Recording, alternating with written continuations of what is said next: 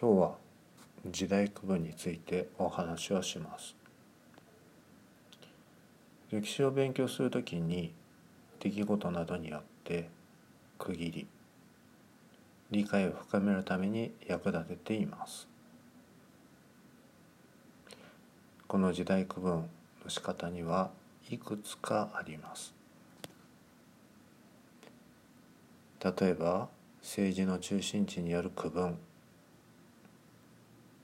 奈良時代平安時代鎌倉時代。いろいろありますね。ヨーロッパの時代区分では中世や近世年号による時代区分では明治大正平成令和昭和が抜けてましたね。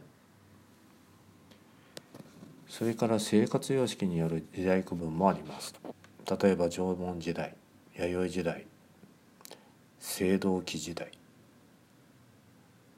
使った器代表的な器によって時代を区分しています。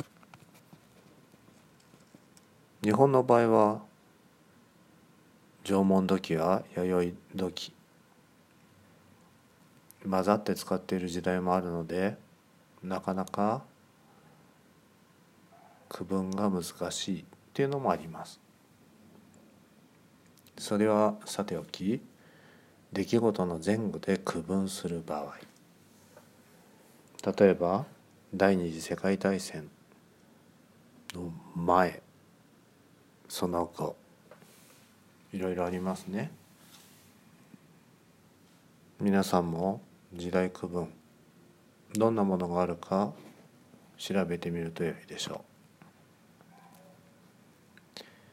こうやって歴史を各ブロックに区分することでより勉強しやすく研究しやすくしているのです。